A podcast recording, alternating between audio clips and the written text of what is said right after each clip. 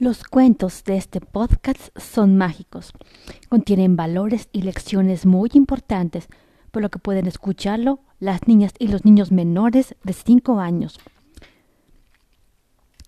Bienvenidos a Los cuentos mágicos sobre las hadas. El hada de los animales.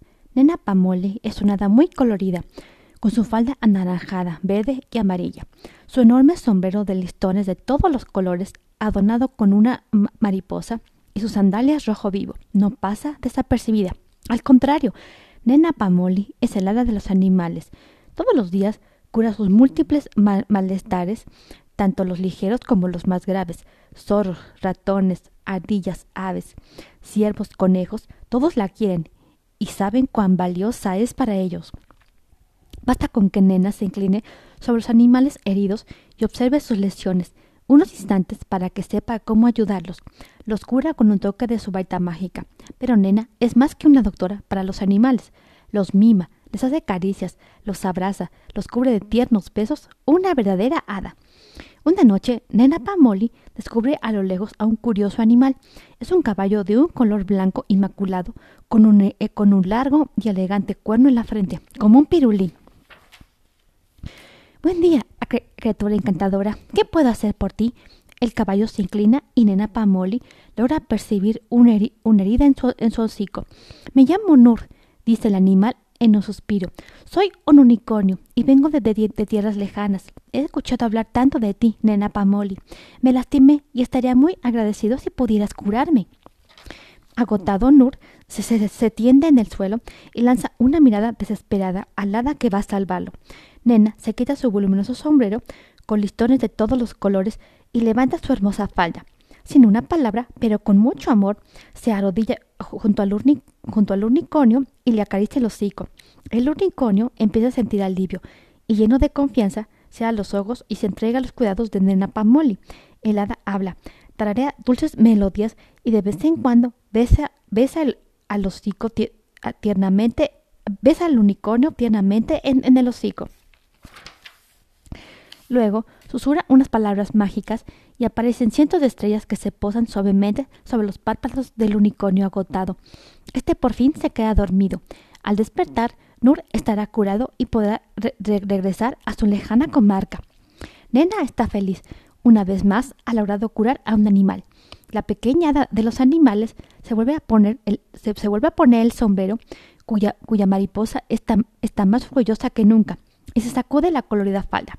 Luego se retira de, puntitas para no despertar al unicornio, que tanto necesita recuperar sus fuerzas.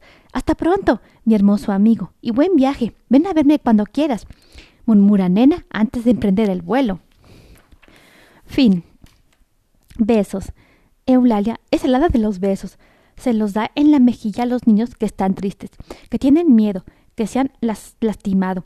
Los lanza por puñados en parques infantiles los hace volar por montones en días de mercado, los desliza en el corazón de abuelos cansados o solitarios, los hace resonar en la nariz de, las recién casadas, de las madres radiantes, de los padres satisfechos, los deposita en la frente de los niños que se duermen, de los padres que se despiertan, hace que miles de ellos suenen en el hocico de los animales abandonados, se los ofrece a quienes lo necesitan, a quienes gustan de ellos, pues todo lo vuelve cálido y dulce. Mira, Eulalia también te envía uno a ti. Atrápalo. Es solo para ti. El color de las flores. Hace mucho, mucho tiempo, en un país secreto y rodeada, y rodeada por decenas, decenas de pequeñas hadas de siluetas translúcidas, vivía la reina de las hadas de la, de la naturaleza. Las haditas se deslizaban en el viento o se estambullían en las nubes, divirtiéndose con rayos de luna.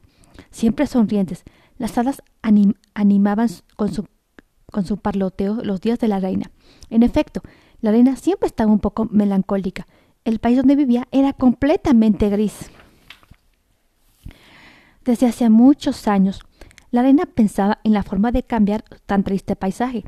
Al ver a las haditas volando a su alrededor, alegres y juguetonas, la reina tuvo una idea.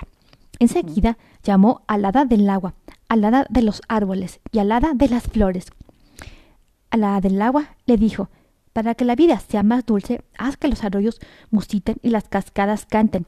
Luego le dijo al hada de los árboles, para alegrarnos la vista, colorea las hojas de los árboles.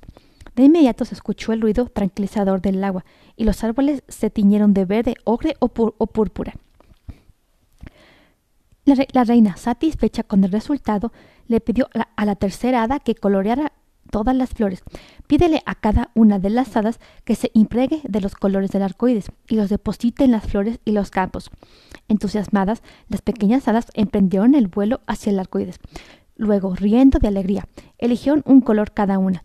Así, la violeta se, se tiñó de violeta, el frágil pensamiento del añil, los pensamientos del asiano se cubrieron de azul, los campos se impregnaron de verde, el botón de oro se, se tiñó de amarillo, la caléndula de naranja, y la amable amapola se, ruborizó con el rojo. Todas, todas las habitas participaron tiñendo las flores, todas salvo una, el hada Julieta, siempre, siempre distraída. El hada Julieta se quedó jugando con las mariposas cerca de una fuente. No escuchó las órdenes de la reina. Pero cuando a la luz de la luna la reina le, le preguntó a cada hada lo que había hecho, Julieta se puso tan blanca como su vestido y por poco se desmaya. Ya no había colores en el, en el arcoíris, balbució Julieta disculpándose. Pues ingénatelas, quiero que tú también seas responsable del color de alguna flor, dijo la reina malhumorada.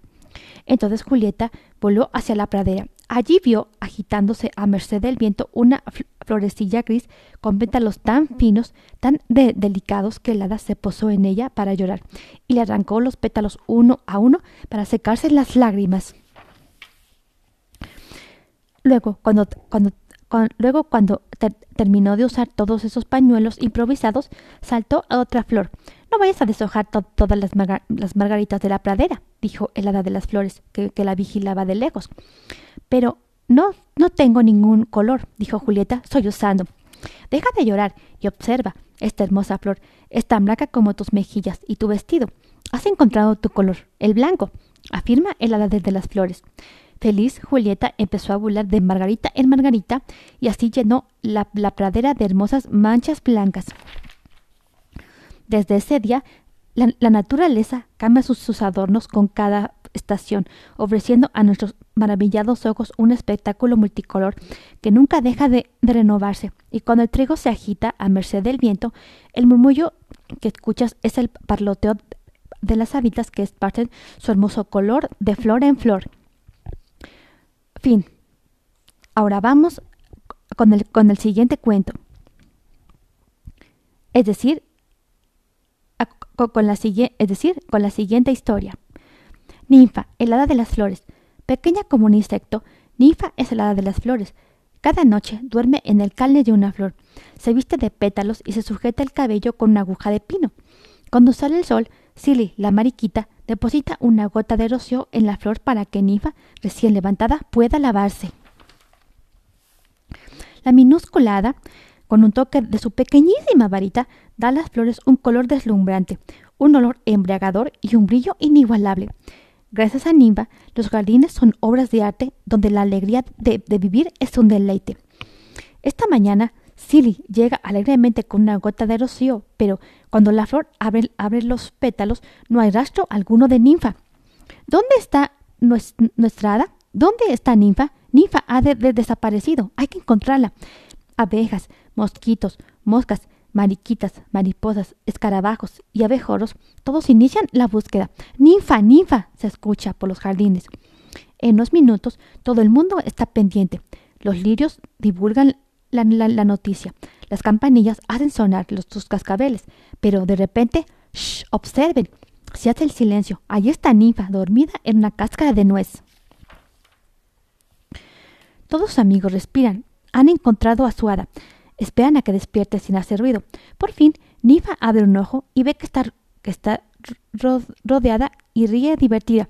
Anoche hacía mucho calor y vine a dormir a esta cáscara. Estaba tan fresca. ¿Se preocuparon por mí? Todos se, se tranquilizan. Ya nada amenaza su alegría. Nifa no ha desaparecido. Hoy habrá un gran, una gran fiesta para olvidar su, el susto, su susto matinal y Nifa promete que regresará a dormir a su flor. Fin. Siguiente historia. El hada de, las groserías. Margot está castigada. ¿Hiciste una tontería? le pregunta Nieves, la chica del carrusel. Digo demasiadas groserías, y esto está, está prohibido entre las haditas bien educadas. Mi madre está enfadada. Las alas de Margot están desaniñadas y sus ojos húmedos. Grandes lágrimas corren por sus mejillas.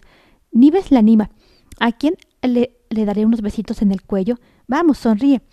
No es culpa tuya que las groserías se escondan en tu boca y salten, se deslicen entre tus dientes y todos las escuchen. Ah, ahí, está tu mamá. Hoy tu varita mágica se queda en casa. Ese es tu castigo, Margot. Seré educada, mamá, te lo suplico. No me interesa. Arréglatelas, sí, arréglatelas sin tus poderes. Margot está afligida. Ven a mi carrusel, propone Nieves. Te divertirás. No quiero jugar. Ya no tengo a mi, mi ya no tengo mi varita. Así no tiene chiste. Soy solloza Margot. Nieves se impacienta. ¿Acaso las haditas nunca dejan de, lloriquear? Uf, ¿cómo se aburre Margot? Por eso no, no, no tarda en alcanzar a su amiga, y ambas se suben a dos hermosos caballos. El carrusel arranca. Las crines de los caballos vuelan muy alto como el cabello de Margot. ¡Ah! ¡Ay! ¿Ya terminó? Por favor, Nieves, demos otra vuelta en el carrusel. La música la hace reír. ¿Quién es esa dama? Parece una princesa. Es un hada, responde Nieves. El hada del carrusel. Una hada falsa de, de madera. No es real como tú y yo. Margot se sienta en las rodillas del hada de madera. Toca su varita también de madera. Luego piensa en su madre que la espera en casa. Y entonces lamenta todas las, las groserías las, que dijo de más. Pero ya no las digo desde hace diez vueltas o más. Margot desciende. Me voy. A buscar a mi mamá. Hasta pronto, Nieves. Nos vemos mañana en el carrusel. Fin. Estás escuchando mi canal de cuentos y leyendas. De todo a cuento yo. Si quieres escuchar estos cuentos y muchos otros más, no tienes nada más que, descargar una, de las aplicaciones de Anchor o, Spotify y buscar mi canal como de todo a, cuento yo y darle clic en el, botón de, seguir para recibir notificaciones de todos mis episodios. Hasta pronto.